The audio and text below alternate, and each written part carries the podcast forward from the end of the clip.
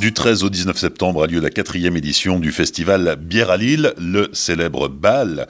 Euh, je reçois aujourd'hui Charlie Labouret, qui est président de l'association Culture B, qui est l'association organisatrice de ce festival co-organisatrice cette année. Oui, co-organisatrice au niveau du grand final, puisque la semaine d'événements reste euh, organisée par l'association. En revanche, le grand final, le week-end, est une coproduction entre l'échappée bière, l'association Culture B et donc l'île Grand Palais, qui est le, nouvel arrivant dans ce festival. Pour la première édition, le grand final avait eu lieu à la Chambre de commerce de Lille. La deuxième et troisième édition, c'était à la gare Saint-Sauveur dans Lille également, avec euh, tout un protocole euh, municipal. Là, cette fois-ci, c'est l'île Grand Palais. on franchit encore un, une marche supplémentaire? Ouais, Oui, c'est sûr qu'on on franchit une grosse marche là parce que je ne vais pas dire qu'on se professionnalise, mais en tout cas l'événement s'inscrit dans la durée, dans un lieu qui est quand même maintenant, qui est réputé pour accueillir des grands événements. Donc on est assimilé maintenant à une grande salle. Ça laisse plus de facilité en termes de procédure, comme vous disiez, euh, notamment au niveau du verre, parce que cette année il y aura des verres en verre pour la dégustation. Euh, ouais, ça fait pas mal de nouveautés et, le festival franchit, franchit une étape. C'est la quatrième édition, mais c'est surtout la première édition euh, après une année un peu terne, même un peu plus d'une année d'ailleurs, avec l'épidémie de, Covid-19. C'est un, élément perturbateur, mais qui n'empêchera pas euh, la tenue de cette quatrième édition. Non, non, du tout, ça n'empêche pas. On est d'ailleurs très content de pouvoir l'organiser parce que je ne vous cache pas qu'en début d'année, ça nous semblait beaucoup plus hypothétique que maintenant. finalement, on peut organiser l'événement avec des restrictions entre guillemets liées au pass sanitaire, mais c'est quelque chose qui maintenant est entré un peu dans les mœurs, donc je pense pas que ça aura de grandes répercussions sur le visitorat.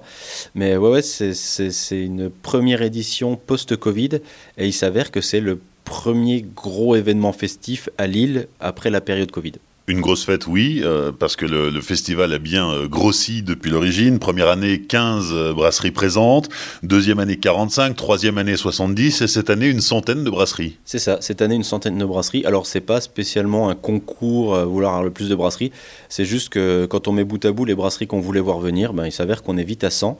Et le hasard fait qu'on reste toujours sur une répartition équivalente, c'est-à-dire un tiers de la région, un tiers français et un tiers étranger. Les étrangers réussissent à venir cette année? Ouais, ils réussissent à venir. Alors, c'est des alors il y a étrangers et étrangers. Les étrangers européens, ça pose pas trop de soucis parce que voilà, c'est l'Union européenne a plus ou moins les mêmes normes. En revanche, on devait accueillir pas mal d'Américains et des Russes, euh, mais là c'est compliqué en termes de passe sanitaire parce que leurs vaccins sont pas homologués par l'Union européenne. Donc euh, cette année, on les aura pas. Euh, en revanche, l'année prochaine, vous pouvez être sûr que ces nationalités seront représentées sur le festival. Quand on investit le Grand Palais, évidemment, on peut se permettre des choses qu'on ne peut pas se permettre ailleurs, euh, dues à la dimension euh, des lieux. cette année, vous mettez le paquet sur des animations culinaires avec des chefs de la région des Hauts-de-France. Et là, c'est carrément des, des shows culinaires retransmis sur grand écran, retransmis sur les, sur les réseaux sociaux. Vous mettez le paquet, quoi. Ouais, ouais, c'est une envie qu'on avait depuis un moment. alors, l'envie était partagée aussi bien, elle venait de notre part, elle venait aussi des chefs qui demandait à ce qu'ils ne pouvaient pas prendre plus de place dans le festival. On n'a pas vocation à devenir un festival euh, gastronomie ou, culinaire, mais en tout cas, on a les moyens cette fois euh, techniques de mettre une scène, de faire de la retransmission, de mettre davantage en avant ces chefs.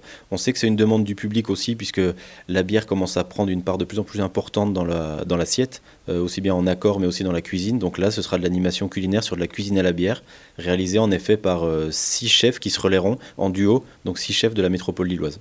L'autre nouveauté cette année, c'est la musique, avec des groupes, avec des concerts. Vu qu'on a une scène qu'on utilise pour les chefs, et eh ben, quand il n'y aura pas de chef, on va y mettre de la musique. Donc en effet, il y aura animation musicale. Le samedi en fin de journée, il y a une fanfare et un concert, et le dimanche, il y aura également un concert. Et sur cette scène également, le brunch du dimanche matin qui revient cette année, ça avait été demandé par pas mal de monde, donc on le remet au goût du jour. Et cette année, le brunch sera préparé sur scène par les chefs et filmé. Donc en fait, les gens verront leur brunch préparés pendant qu'ils sont assis, ils le verront sur grand écran en train de se préparer. Vous reconduisez aussi pour cette euh, quatrième édition une animation qui a fait ses preuves, ce sont les, circuits de visite du festival, euh, c'est-à-dire qu'on est dedans, euh, à l'intérieur de, de l'île Grand Palais, et on va pouvoir se faire guider pour découvrir les brasseries, parce que quand on débute peut-être dans, dans la découverte de la bière, on a besoin d'un d'un parcours initiatique Ben ouais, c'est pas forcément évident, surtout avec un nombre de, brasseries présentes qui, qui, grandit. Euh, la personne qui n'est pas forcément euh, experte peut être perdue. Donc, deux types de circuits seront proposés. Il y a des circuits de visite guidés où euh, vous aurez rendez-vous à un point précis Vous suivrez un guide qui vous emmènera à découvrir des brasseries sur le thème des bières vieillies, sur aussi le thème des pour les gens qui n'aiment pas la bière parce qu'on reste persuadé que les gens qui n'aiment pas la bière n'ont juste pas goûté la bonne bière, donc il y aura un thème pour ça. Et il y a également des circuits de visite en autonomie.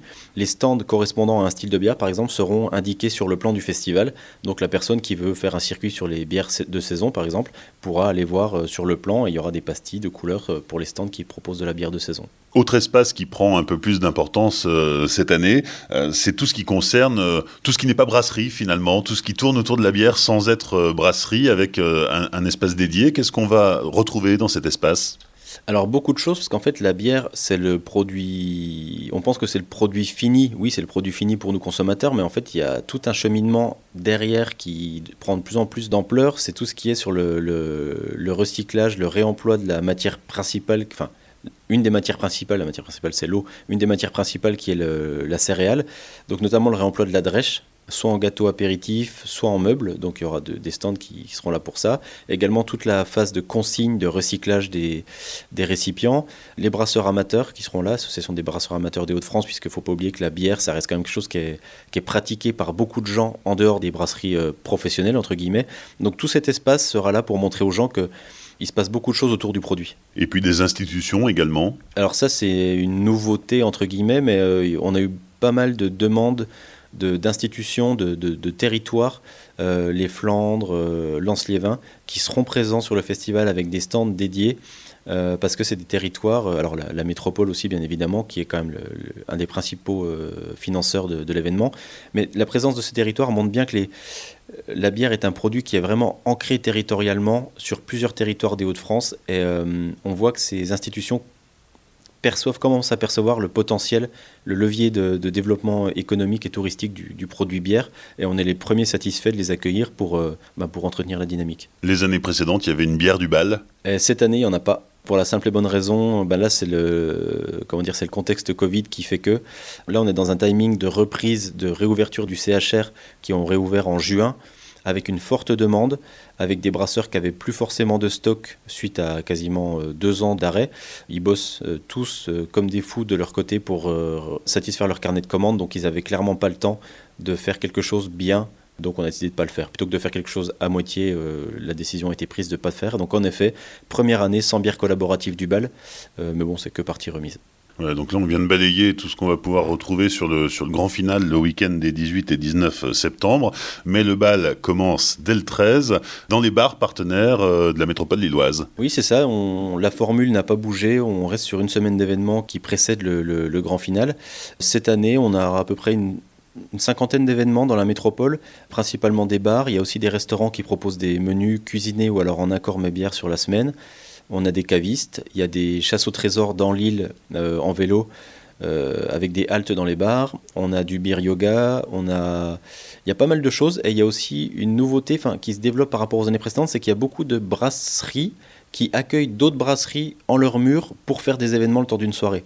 Euh, on aura par exemple Frau Gruber qui sont des Allemands qui viennent faire un TTO chez, à la brasserie Cambier. On a BRLO, qui sont des Allemands aussi, qui viennent faire un TTO chez Brickhouse. Outland, des Parisiens, viennent aussi chez Brickhouse faire un tap cover. Voilà. Ça, c'est quelque chose qu'on n'avait pas les années précédentes, et nous, ça nous plaît bien, puisque ça si le festival peut contribuer à créer des synergies entre brasseurs et faire naître de belles collaborations qu'on boira plus tard, ça nous va bien. Le bal qui débute dès ce lundi 13 septembre. Toutes les infos, le programme détaillé et le programme du grand final sont à retrouver sur le site bieralil.com.